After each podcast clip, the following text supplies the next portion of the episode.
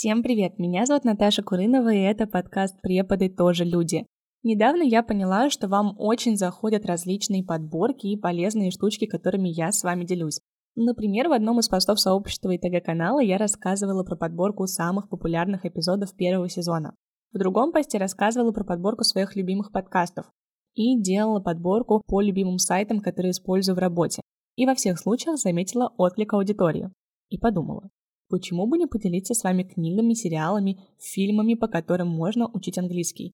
Это же очень полезно и интересно, ведь помимо учебников, правил грамматики у нас должно быть что-то развлекательное, что будет развивать и улучшать наш словарный запас, чтение и аудирование в процессе обучения. Я всегда стараюсь вводить на занятиях подобные задания.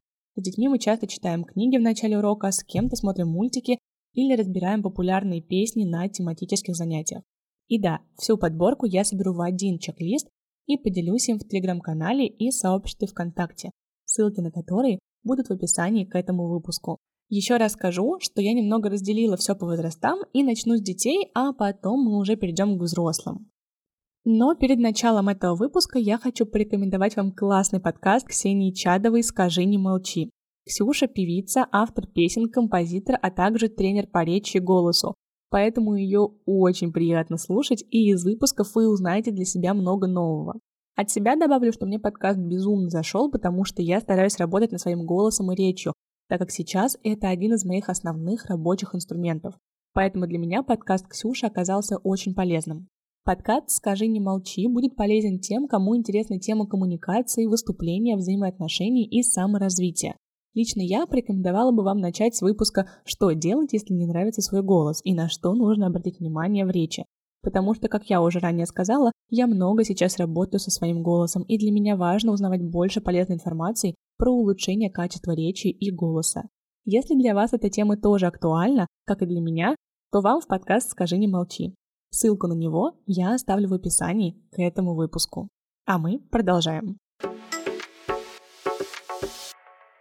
Обычно для начальной школы где-то 8 лет и старше я беру мультики из серии Super Simple Songs, а конкретно мультик Calls Car Wash. Серии, как правило, небольшие, по 7-10 минут, и посвящены они приключениям героев, транспортные средства которых попадают в какую-то беду, и они приезжают на мойку Карла, чтобы их помыть.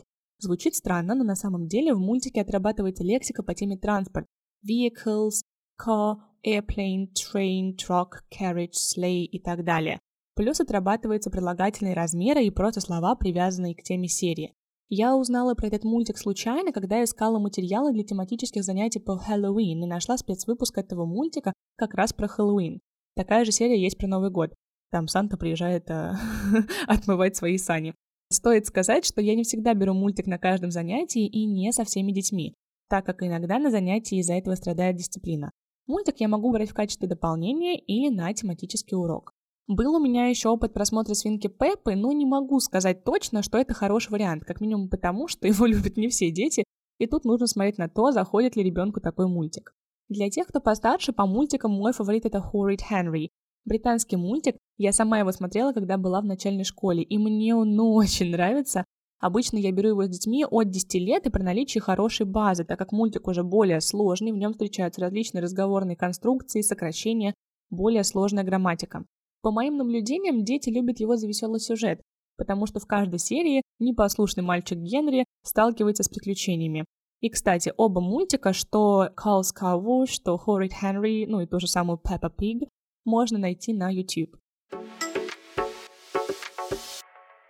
Немного перейдем на книги. С детьми помладше, с кем мы только недавно изучили звуки, я беру Readers от Oxford Phonics World. Они разделены по уровням, небольшие по содержанию и нацелены на отработку конкретных звуков. Кроме того, после каждой истории есть блок заданий и упражнений на отработку лексики и звуков, упомянутых в книге. С детьми постарше и более высокого уровня я беру либо Readers от Family and Friends, которые тоже разделены по уровням, но они содержат упражнения не только на отработку слов, например, но еще и на отработку прочитанного материала, то бишь развивают умение работать с текстом. В самих книгах встречаются знакомые всем истории, такие как «Белоснежка», например.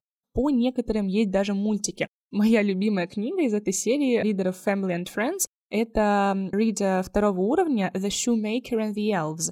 По ней на ютубе есть очень классный мультик, который мы обычно берем с детьми после прочтения самой истории.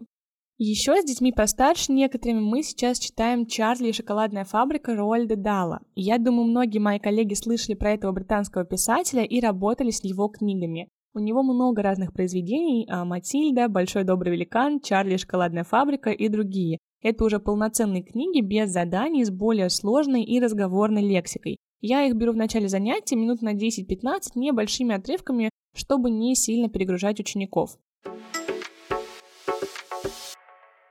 Друзья, я уверена, что среди моих слушателей есть много начинающих преподавателей или тех, кто хочет начать работать преподавателем, но пока что не знает, с чего начать. И я хочу сообщить вам, что я запускаю онлайн-консультации для начинающих преподавателей. Я хорошо помню себя, когда начинала работать. Мало знаний, опыта, непонятно, как организовывать рабочую деятельность и как развиваться.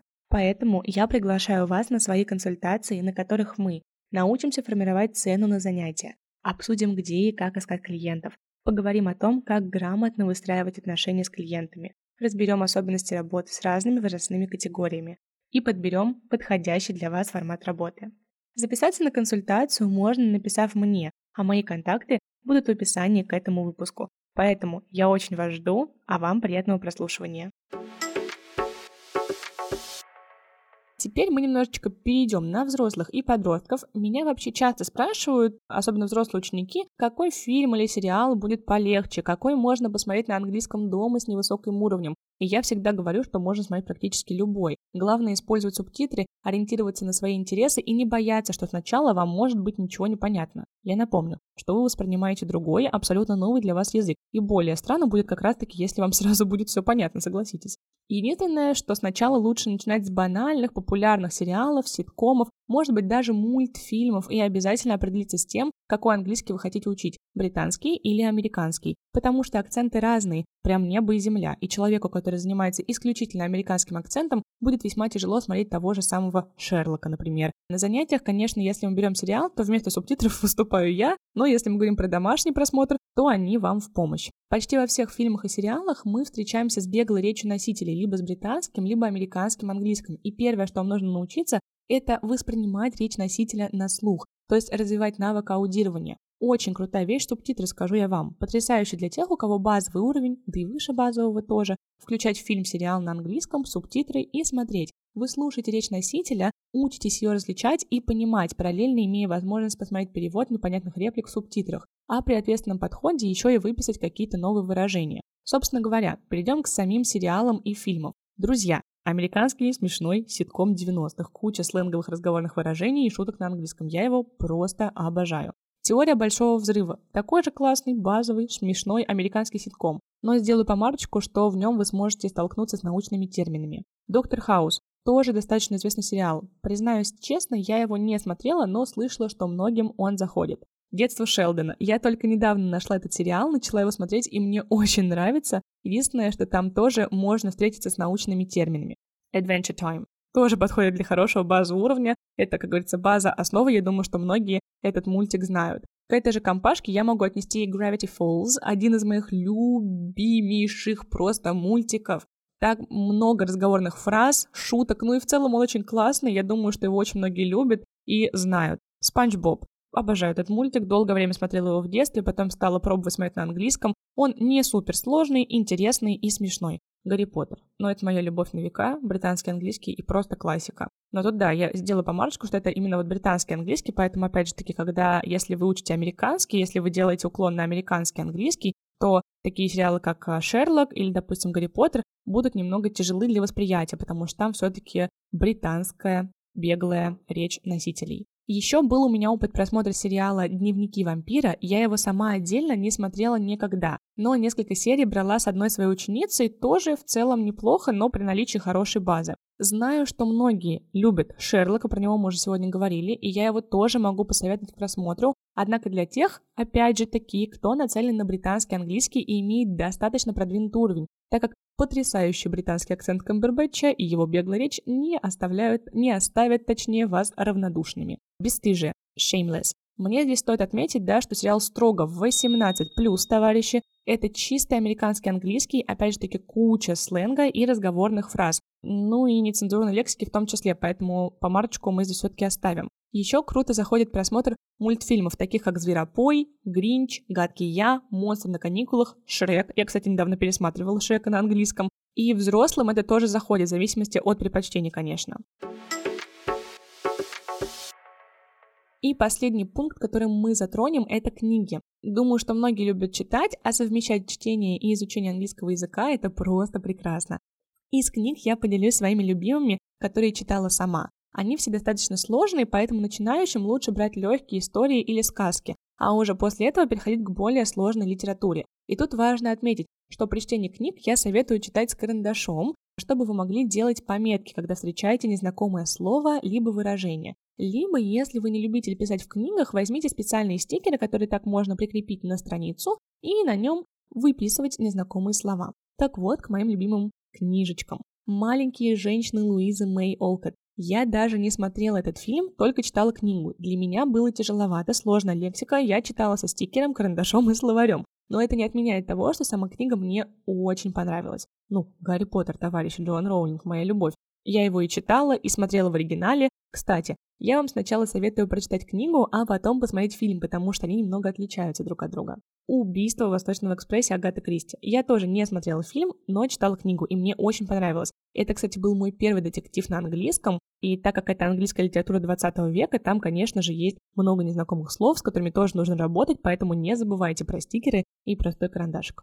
И это очень забавная история. Моя самая любимая книга на английском автора Неда Визини про 16-летнего подростка, который, переживая подростковый возраст, оказывается в клинике для душевнобольных, познает дружбу, любовь и учится преодолевать трудности, которые преподносит ему жизнь. А, на английском она называется «It's kind of a funny story». Эту книгу я прочитала в 15 лет, и она на меня произвела огромнейшее впечатление, поэтому я вам ее очень рекомендую к прочтению, а особенно если среди моих слушателей есть подростки, которые заинтересованы в английском языке, друзья мои, это действительно очень и очень классная книга. Я прям в нее влюблена, и недавно я ее привезла из Рязани обратно в Питер, к себе сюда, и хочу ее перечитать еще раз. Я очень надеюсь, что этот выпуск с подборочкой оказался для вас полезным. Если да, не забудьте оставить комментарий и поставить 5 звездочек в Apple подкастах или сердечки на Яндекс Музыке. На этом мы заканчиваем наш выпуск.